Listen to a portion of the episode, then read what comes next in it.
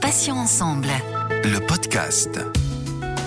Bonjour à tous et à toutes, soyez les bienvenus. Céline, avec vous sur Patients Ensemble, où nous recevons, vous le savez, des associations, des malades ou anciens malades, des experts ou encore des professionnels de santé. Malgré les nombreux progrès de la science, le cancer pédiatrique reste la deuxième cause de mortalité chez l'enfant de plus de un an en France. Septembre d'or est le mois de sensibilisation au cancer pédiatrique. Et à cette occasion, j'ai invité le professeur André Baruchel, chef du service d'onco-hématologie pédiatrique à l'hôpital Robert Debré à Paris. Professeur Baruchel, bonjour, bienvenue et surtout merci d'avoir accepté notre invitation sur Patients Ensemble. Bonjour, très heureux d'être avec vous. Alors, professeur, avant toute chose, euh, avec aujourd'hui 450 nouveaux cas par an en France, j'aimerais, si vous le voulez bien, que vous nous disiez quels sont les principaux cancers pédiatriques. Pour reprendre le chiffre que vous venez de donner, il s'agit du chiffre concernant les leucémies aiguës. Euh, si on parle de l'ensemble des cancers pédiatriques euh, qu'on diagnostique, disons, avant l'âge de 18 ans, le nombre total, malheureusement, est de l'ordre de 2000 à peu près, pour faire très schématiquement. Euh, ce qui veut dire que le problème des cancers pédiatriques paraît tout petit à côté des cancers des adultes, 350 000 nouveaux cas par an en France. Mais évidemment, il s'agit d'un problème absolument majeur pour les enfants et les familles qui y sont confrontés. Alors, quand on regarde la répartition, euh, en gros, 30% des cancers sont des leucémies aiguës, c'est-à-dire des cancers de la moelle osseuse. Euh, 20% sont des tumeurs cérébrales, 10% sont des maladies cousines des, des leucémies qu'on appelle les lymphomes, et encore à peu près 10% et 10% pour les tumeurs des glandes surrénales qu'on appelle les neuroblastomes et les tumeurs du rein qu'on appelle les néphroblastomes. Et puis tout le reste, c'est une sorte d'agrégation de maladies toutes extrêmement rares, de quelques pourcents, euh, ce qui veut dire quelques, parfois quelques cas, quelques dizaines de cas par an seulement euh, en France. C'est la première spécificité des cancers pédiatriques, c'est leur rareté, leur hétérogénéité et surtout, c'est pas les mêmes que les cancers des adultes. Vous avez vu qu'on n'a pas parlé de cancer du poumon, de prostate, du sein, et même à l'intérieur d'une tumeur comme les cancers du rein, les cancers des enfants qu'on appelle les néphroblastomes n'ont rien à voir avec les carcinomes des adultes qu'on appelle carcinomes à cellules claires par exemple. Donc c'est des cancers rares, hétérogènes et spécifiques aux enfants et c'est pour ça que la recherche doit avancer dans ce domaine. Justement, euh, professeur Baruchel, où en est la recherche médicale aujourd'hui en 2021, euh, notamment euh, concernant la leucémie aiguë chez l'enfant? Il y a plusieurs aspects dans, dans, votre question. Il y a des aspects de compréhension Est-ce qu'on arrive à répondre à la question du pourquoi, qui est la question principale que nous posent les parents au moment du diagnostic? La réponse est non. On s'approche euh, petit à petit de choses compliquées qu'on appelle des interactions entre les gènes et l'environnement, mais il ne s'agit pas d'une maladie génétique, il ne s'agit pas d'une maladie héréditaire. On n'a pas un facteur environnemental clé qui dit euh, si on est exposé à ce facteur, on a un risque de leucémie. Vous voyez, il n'y a pas le tabac donne le cancer du poumon pour les cancers pédiatriques en général et pour les leucémies aiguës en particulier. C'est pas les centrales nucléaires, c'est pas les lignes à haute tension, etc. Donc euh, on est un peu en, malgré une épidémiologie euh, très très précise, on est un peu encore en demande sur euh, la compréhension des causes on comprend un peu mieux les mécanismes, c'est-à-dire que comprendre pourquoi une cellule qui se multiplie à l'intérieur de la moelle osseuse, notre moelle fabrique chaque jour des milliards de cellules, pourquoi il y a à un moment donné une cellule qui devient un peu folle, qui échappe aux mécanismes normaux de régulation? En gros, euh, c'est un globule blanc qui, au cours de sa fabrication, aurait dû euh, mûrir, puis euh, mourir un jour, et là, il arrête de mûrir, il refuse de mourir, et il se multiplie en excès. C'est ça les leucémies aiguës.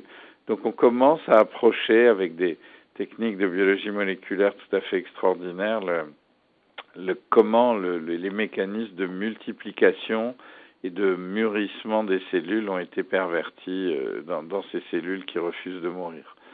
Euh, donc la recherche avance à grands pas sur ce thème qui fait qu'on arrive de mieux en mieux à démembrer, c'est-à-dire à, à classifier les leucémies, qui sont des, des là encore, euh, j'ai utilisé le mot d'agrégat de maladie rare, mais en fait, quand on prend le mot leucémie aiguë, si on se met à le couper en tranches, les tranches sont de plus en plus fines. Et l'intérêt de ça, c'est pas juste de classifier, c'est que ces classifications permettent d'orienter euh, les traitements les plus adaptés, ne pas traiter trop, ne pas traiter trop peu, euh, ce qui permet à la fois de guérir plus et de guérir mieux les enfants. Euh, professeur, y a-t-il des bébés atteints de leucémie? Et si c'est le cas, comment est-ce que c'est possible qu'un organisme si jeune, donc tout neuf si j'ose dire, soit malade? Alors oui, malheureusement, il y a des bébés atteints de leucémie aiguë. Il y en a à peu près, c'est rare, hein, il y en a à peu près une vingtaine, trentaine par an en France à peu près. alors pourquoi ça arrive? C'est une excellente question. Mais en fait, on pense que le premier événement, c'est-à-dire la première cellule qui est devenue mal fichue au cours de sa fabrication à l'intérieur de la moelle osseuse de l'enfant, euh, ça s'est passé dans le ventre de la maman, dans l'utérus. Pourquoi? On ne sait pas, mais là encore, je, voudrais redire, la, création d'un organisme, c'est la multiplication colossale euh, du nombre de cellules. Euh, faut imaginer qu'un bébé, ça prend un gramme par 24 heures. Euh, et donc, au cours de ce processus de multiplication, il y a des erreurs. Et habituellement, ces erreurs n'aboutissent pas parce que la cellule mal fichue, elle meurt de sa belle mort et puis c'est tout. Dans des cas très rares, euh, ces cellules ont au contraire un avantage par rapport aux autres cellules et se multiplient en excès. Et on, on, a réussi à, bien isoler le fait que les formes qui touchent les bébés sont, leur sont très spécifiques, euh, touchent à l'intérieur des cellules malignes, en particulier un, un petit bout d'un de nos chromosomes qui est le chromosome 11, et quand on casse un gène qui est sur le chromosome 11, ce gène a une telle euh, puissance, on va dire, que ça dérègle beaucoup l'activité de la cellule qui devient vraiment un peu folle et refuse d'obéir à la régulation par le reste de l'organisme. Donc ça, c'est un peu le, pourquoi et, le comment. Euh, ce sont malheureusement aussi des leucémies difficiles à traiter euh, et on espère que les progrès actuels vont, nous permettre d'améliorer les, taux de guérison et si possible sans séquelles, ce qui est évidemment notre but. Alors professeur André Baruchel, en préparant cette émission, j'ai découvert que l'on administre aux petits malades un traitement polychimiothérapique. Euh, de quoi s'agit-il et quels sont les résultats obtenus en règle générale? L'histoire du traitement des, des, leucémies est assez extraordinaire parce que ça a été l'histoire de l'addition de plus en plus raffinée de traitements qu'on appelle des chimiothérapies.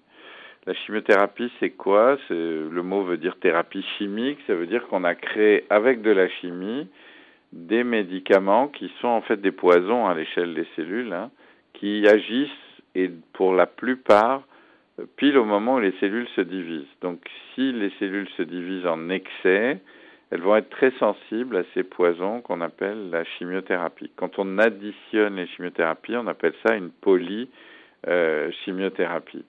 Euh, donc en fait, les premières chimiothérapies sont apparues dans les années 50, euh, 1950 à peu près. Et puis, on a euh, découvert progressivement des tas de composés. Il y a eu une effervescence entre les années 50 et, et 70-75. Ça s'est ralenti depuis parce que, euh, bien sûr, on a, on a appris que administrer des poisons euh, à des individus, que ce soit des enfants ou des adultes, était associé à des effets secondaires. Et donc maintenant, la recherche s'oriente plutôt vers découvrir des médicaments non chimiothérapiques avec moins d'effets secondaires le public connaît bien les effets secondaires des chimiothérapies qu'on voit même dans les films, si j'ose dire, c'est-à-dire les nausées, les vomissements, la perte des cheveux, l'altération de l'état général. Tout ça existe, mais est aujourd'hui bien mieux maîtrisé avec des traitements préventifs. Mais il s'agit de traitements très agressifs qui finalement reposent pourquoi on peut guérir? C'est parce que les cellules anormales sont plus sensibles que les cellules normales à, ces poisons. Euh, mais on aimerait mieux avoir des traitements qui ne touchent que les cellules anormales, et c'est tout l'enjeu de la recherche aujourd'hui. Professeur, euh, comment arrive-t-on à administrer des traitements euh, parfois très lourds euh, et souvent douloureux à de très jeunes enfants? Est-ce qu'ils se laissent facilement soigner? Ah, C'est une question difficile, effectivement. moi, je reste émerveillé par la tolérance de nos enfants à, des traitements que souvent les adultes n'arrivent pas à tolérer, hein, en fait. Leur acceptation, leur compréhension, même quand ils sont tout petits. Au début, ils sentent qu'on les agresse, mais assez rapidement se créent des relations très fortes entre les soignants, nos infirmières et infirmiers, les médecins, les aides-soignantes, les psychologues, les kinésithérapeutes, euh, les diététiciens, tout, tout, ce que je raconte et tient à dire une chose, c'est que euh, ce métier, soigner des enfants atteints de cancer, c'est un métier d'équipe. Et dans cette équipe, il y a beaucoup, beaucoup de gens, euh, et heureusement pour s'occuper de ces enfants qui sont extrêmement malades. Et tous ces gens sont des professionnels de la prise en charge des enfants et développent avec le temps, on se forme tous, hein, tout au long de la vie, si j'ose dire, on se forme à aborder un enfant, à lui expliquer des traitements difficiles. Et finalement, bien sûr, il y a, toujours les premières semaines à l'hôpital qui sont difficiles, mais de, au fur et à mesure, et malgré les, traitements qui parfois engendrent quelques troubles du comportement, euh, et malgré l'isolement, euh, on arrive à créer des relations extrêmement fortes avec euh, nos patients, ce qui permet l'acceptation, même par des petits-enfants, de, choses difficiles, de gestes agressifs. Euh, poser une perfusion, c'est rien chez un adulte, chez un enfant, ça peut être toute une histoire. Euh, faire une ponction de la moelle osseuse, on a, on heureusement maintenant des dispositifs d'anesthésie au qui, qui sont beaucoup plus, qui permettent de réduire les gestes douloureux, on administre des traitements qui diminuent l'anxiété, enfin bref, on entoure toute agression de beaucoup de précautions. Maintenant, il n'en reste pas moins que tout ça reste une agression pour les enfants et que c'est grâce au professionnalisme des, équipes qu'on arrive à aborder les enfants et aussi, euh, il faut, faut, faut pas le mésestimer, à, à, ce que les parents rentrent avec nous dans, cette logique d'accompagnement et nous aident, parce que leur présence est fondamentale pour nous, euh, de même que la présence de la fratrie qu'on favorise, et que tout cet entourage nous aide à ce que l'enfant puisse accepter les soins. Professeur Baruchel, euh, quel progrès a-t-on fait en termes de guérison Je pense notamment à la leucémie? Alors, les, leucémies aiguës euh, ont bénéficié d'une progression dans les traitements absolument spectaculaire parce que schématiquement dans les années 1960, après les découvertes des premières chimiothérapies, on guérissait presque aucun enfant. Et puis euh, on peut dire aujourd'hui, sans, faire du tout de triomphalisme, vous le verrez après, que euh, on assiste aujourd'hui, lorsqu'il y a une leucémie aiguë, la, plus standard qu'on appelle leucémie aiguë lymphoblastique, sont les plus courantes, euh, on peut guérir aujourd'hui 90%, euh, voire plus, de, ces enfants. Alors, ça ne s'est pas fait de manière simple, hein, ces progrès, il a fallu que tout progresse, la professionnalisation d'équipes spécialisées, les soins de support, les chimiothérapies, les protocoles de recherche clinique dans lesquels les parents ont accepté que leurs enfants rentrent de manière à ce qu'on arrive à définir de manière nationale et internationale les meilleurs traitements pour les sous-groupes d'enfants qui, doivent être euh, pris en charge. Et euh, aujourd'hui, on, on, a des chiffres de guérison qui sont importants. Certaines leucémies sont moins curables, les leucémies aiguës myéloblastiques qui sont plus rares touche à peu près 20% des enfants, 70 enfants par an à peu près. En France, euh, on est plutôt aux alentours de 70%, mais là encore, on a des progrès euh, relativement continus. Euh, le, but maintenant, c'est d'essayer de, se passer des, des, chimiothérapies et de trouver des traitements plus, plus intelligents, plus smart, comme on dirait aujourd'hui, pour attaquer surtout les cellules anormales. Alors, en cas de récidive d'une leucémie, on envisage en général une grève de moelle osseuse, c'est ça, professeur? Et ma question, c'est est-ce que les parents et la famille peuvent être donneurs euh, dans ces cas-là? Alors effectivement, euh, lorsque survient une situation de, de, rechute, principalement, on peut envisager, après une nouvelle chimiothérapie qui a, qui a pour but de, de nettoyer, on va dire, une partie de la maladie, on peut envisager d'injecter, c'est pas une opération, hein, une greffe de moelle osseuse, on peut injecter par une transfusion les cellules d'un donneur qui est estimé compatible. Et ces cellules qu'on a injectées euh, vont retrouver leur chemin, vont aller dans les os, refabriquer une nouvelle moelle osseuse qui sera propre cette fois-ci, mais surtout qui va greffer un nouveau système immunitaire qui va reconnaître comme étrangères les cellules leucémiques et les tuer. Donc c'est un traitement immunologique en fait la greffe. Et euh, alors qui peut être donneur? Réponse euh, le plus souvent on commence par chercher parmi les frères et sœurs qui ont chacun une chance sur quatre d'être identiques sur le plan de l'identité tissulaire. On a des de même qu'il y a des groupes sanguins pour les globules rouges, et ben pour les globules blancs, il y a des groupes d'identité tissulaire qu'on appelle les groupes HLA et chaque enfant de la fratrie a une chance sur quatre d'être euh, identique euh, au patient. Lorsqu'il n'y a pas de donneur dans la fratrie, on se retourne vers une banque mondiale de donneurs. Il y a des gens qui ont, de manière très généreuse, accepté de se faire endormir ou d'avoir des, prises de sang particulières pour pouvoir donner des cellules souches qui sont les, les cellules qui nous intéressent, les graines, on va dire, de la moelle osseuse. Et euh, cette banque mondiale, où il y a à peu près 20 millions de donneurs dans le monde, elle peut être interrogée informatiquement de manière assez simple et ensuite déclencher tout un processus qui aboutira à ce que la personne donne sa moelle osseuse ou ses cellules souches par voie de perfusion euh, euh, veineuse. C'est un peu plus compliqué que ça, mais globalement, c'est ça l'idée. Lorsque on ne trouve pas, on peut se dire, eh ben, on va essayer avec les parents. Le problème, c'est que les parents sont par définition à moitié identiques à leur enfant. Chaque parent a donné une paire de chromosomes et donc pour ce fameux système HLA, qui est notre système d'identité tissulaire, euh, les parents sont en général à moitié identiques, ce qui fait que ce sont des greffes faisables, mais qui sont beaucoup plus compliquées, où les reconstitutions de l'immunité après greffe sont plus lentes. Donc ça n'est pas, je dirais, la greffe préférée, mais c'est une possibilité lorsque on ne trouve pas de donneur avec les autres systèmes dont j'ai parlé. Je, pourrais rajouter au fait que, en plus des banques de donneurs sur pied, si j'ose dire, il y a des banques de sang d'origine placentaire qu'on appelle le sang de cordon, c'est-à-dire que euh, au lieu que le placenta après l'accouchement de certaines femmes euh, aille à la poubelle, ben, on leur a demandé l'autorisation de mettre un petit cathéter dans le, dans le placenta, on recueille un petit volume de sang, ce volume de sang d'origine placentaire est, congelé parce que il contient des graines qui peuvent donner, reconstituer une moelle osseuse chez un enfant.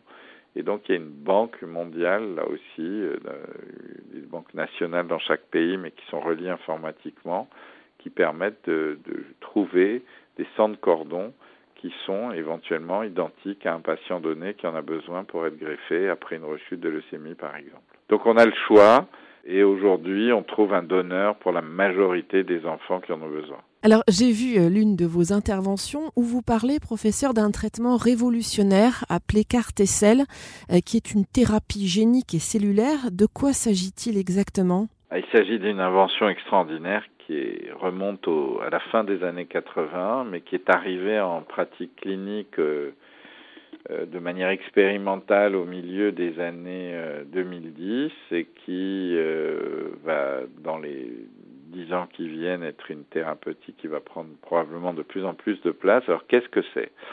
L'idée est la suivante. Euh, on prend par une prise de sang un peu particulière qu'on appelle une aphérèse, qui consiste à prendre une voie veineuse euh, chez un enfant et euh, le, faire circuler le sang de manière extracorporelle, mais ça, ça a l'air impressionnant comme ça, mais ça se fait en hôpital de jour même.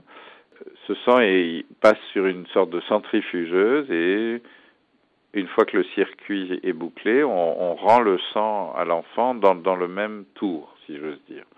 Et au moment où la centrifugeuse a pour propriété d'isoler des globules blancs qu'on appelle les lymphocytes et de rendre les autres cellules dont on n'a pas besoin euh, à l'enfant.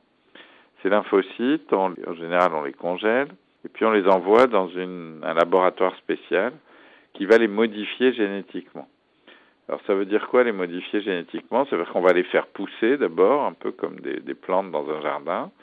Ensuite, euh, on va introduire avec un, on les met en présence d'un virus. Euh, ce virus contient une nouvelle information génétique, une nouvelle bande magnétique, si vous voulez. Et euh, ce virus va rentrer dans la cellule, va rentrer dans le noyau de la cellule et va modifier le logiciel, on va dire, qui sont les, le, notre patrimoine génétique, il va modifier juste le logiciel des lymphocytes. Donc on ne touche pas au patrimoine génétique de l'individu, on touche juste celui de ces lymphocytes qu'on appelle les lymphocytes T. Et qu'est-ce que va dire la bande magnétique? Elle va dire à la cellule, il faut que tu fabriques une sorte de petit harpon qui va être fabriqué, monté à la surface de la cellule. Et ce harpon a été dessiné pour être capable de reconnaître une cible qui est présente à la surface des cellules leucémiques. Donc une fois qu'on a terminé ce processus complexe de fabrication, on nous renvoie les cellules et nous, après une chimiothérapie relativement légère qui sert à faire la place à ces cellules, on injecte ces lymphocytes T qui ont été génétiquement modifiés et qui ont le petit harpon à leur surface. Une fois qu'on les a injectés, ces cellules qui circulent partout vont aller partout, dans le sang, dans la moelle osseuse en particulier, et vont chercher les cellules qui ont la cible. Et au moment où le harpon se fixe sur la cible, la cellule T s'active, elle devient méchante, si j'ose dire, c'est comme un soldat, elle tue la cible, la cellule leucémique, et non seulement elle tue, mais au moment où elle tue, elle se multiplie, et elle garde la mémoire de cette agression. Donc c'est un peu l'armée idéale, puisque chaque fois qu'il y a combat, il y a génération de nouveaux soldats, et d'une mémoire. Alors ça a l'air de la science-fiction ce que je raconte, mais ça marche. La toute première enfant au monde a reçu ça en 2012 alors qu'elle avait une maladie euh, euh, dépassée en termes de, de, de, toute possibilité thérapeutique. Et euh, cet enfant va toujours euh, très bien. On a des nouvelles régulièrement par son site internet. Et euh, cette magnifique avancée qui, date donc de 2012 pour la première injection, a été suivi d'une expérimentation beaucoup plus large à laquelle on a eu la chance de prendre part, qui a euh, démarré euh, en 2015-2016. Et la toute première enfant en France a reçu ces cellules euh, génétiquement modifiées, qu'on appelle les carticelles, en, en juin 2016. Et alors que là encore, on avait affaire à une enfant qui avait déjà eu une des chimiothérapies, greffe de moelle, d'autres traitements expérimentaux qui malheureusement étaient considérés comme en phase palliative, cet enfant, euh, cinq ans après, aujourd'hui va très bien, a toujours des carticelles dans son sang et euh, on a vu disparaître au bout d'un mois la, la maladie euh, leucémique avec une seule injection de cellules. Donc c'est tout à fait euh, révolutionnaire et cette chose-là, va s'étendre, parce que pour l'instant, on a commencé évidemment par les, les, patients ayant les phases les plus avancées de leur maladie. Maintenant, on se rapproche un peu, on espère qu'on va pouvoir traiter des formes moins avancées. C'est un traitement aussi qui est en train de se répandre à toute allure dans les lymphomes des adultes, dans les myélomes des adultes. Peut-être qu'un jour on pourra traiter des tumeurs solides, euh, pédiatriques ou adultes comme cela. On ne sait pas encore. C'est en train de, c'est plus compliqué pour les tumeurs solides que les cellules aillent au bon endroit mais euh, c'est un espoir qui irradie, si j'ose dire, sur l'ensemble de la cancérologie adulte et pédiatrique et euh, qui représente une avancée technologique euh, absolument majeure pour nos enfants. Alors pour conclure, euh, professeur Baruchel, vous travaillez euh, actuellement étroitement avec la Camille Sport et Cancer, qu'on connaît bien sur Patients Ensemble, euh, et ce dans le cadre d'un nouveau programme d'activité physique pour les patients au sein de votre service d'hémato-oncologie pédiatrique, donc à l'hôpital Robert Debré. Professeur, est-ce que vous pouvez nous expliquer de quoi il s'agit? Il faut d'abord partir du constat. Les enfants sont hospitalisés dans des chambres qui, comme vous en doutez, ne font pas 50 mètres carrés. Donc euh, les enfants sont beaucoup alités, même s'ils vont au fauteuil, même s'ils ont un petit vélo dans la chambre ou autre. Ça, c'est la première chose. Et vous savez que l'alitement, ça favorise la fonte musculaire. Deuxièmement, nous administrons des traitements qui sont agressifs euh, et qui ont tendance parfois à faire un peu fondre les muscles ou agresser les nerfs qui irradient euh, nos muscles. Et donc on a beaucoup de troubles qui sont engendrés par l'hospitalisation et par les traitements qui finalement euh, inhibent euh, la croissance. Et plus un enfant a une masse musculaire faible, moins il va tolérer ces traitements. Donc l'idée est de dire est-ce qu'on ne pourrait pas prévenir ça en favorisant l'activité physique, non pas euh, en se disant on va le faire une fois qu'il aura terminé ses traitements qui durent parfois plusieurs années, hein, dans, certaines leucémies c'est deux ans de traitement, euh, c'est de se dire il faut le faire tout de suite. Et donc il faut que le sport vienne dans la chambre et non pas qu'on attende que l'enfant puisse être dehors et reprendre une activité sportive. Et c'est ça la beauté de ce programme qu'a développé la Camille et à laquelle on a la chance de participer, c'est qu'on a des professionnels, des praticiens spécialisés qui sont en lien avec notre personnel soignant. Ils viennent le matin, ils discutent avec nos infirmières de savoir dans quel état sont les différents enfants, lesquels on peut, en fonction des traitements de la journée, en fonction de leurs activités de la journée, etc., auxquels on peut s'adresser et ils vont, pour chaque enfant, développer un programme d'activité physique adapté à l'état de l'enfant, parce que certains, comme vous en doutez, sont, sont vraiment très très fatigués et peuvent faire peu d'activités, mais même les petites activités qu'on peut faire au lit sont importantes. D'autres enfants, à l'inverse, sont plus en forme, vont faire des activités debout, jouer au ballon, etc. Et ce qu'on remarque, euh, ce qui a été démontré, c'est que les enfants qui ont ce genre de programme d'activité physique, schématiquement, vont mieux que les autres et vont surtout récupérer plus vite que les autres.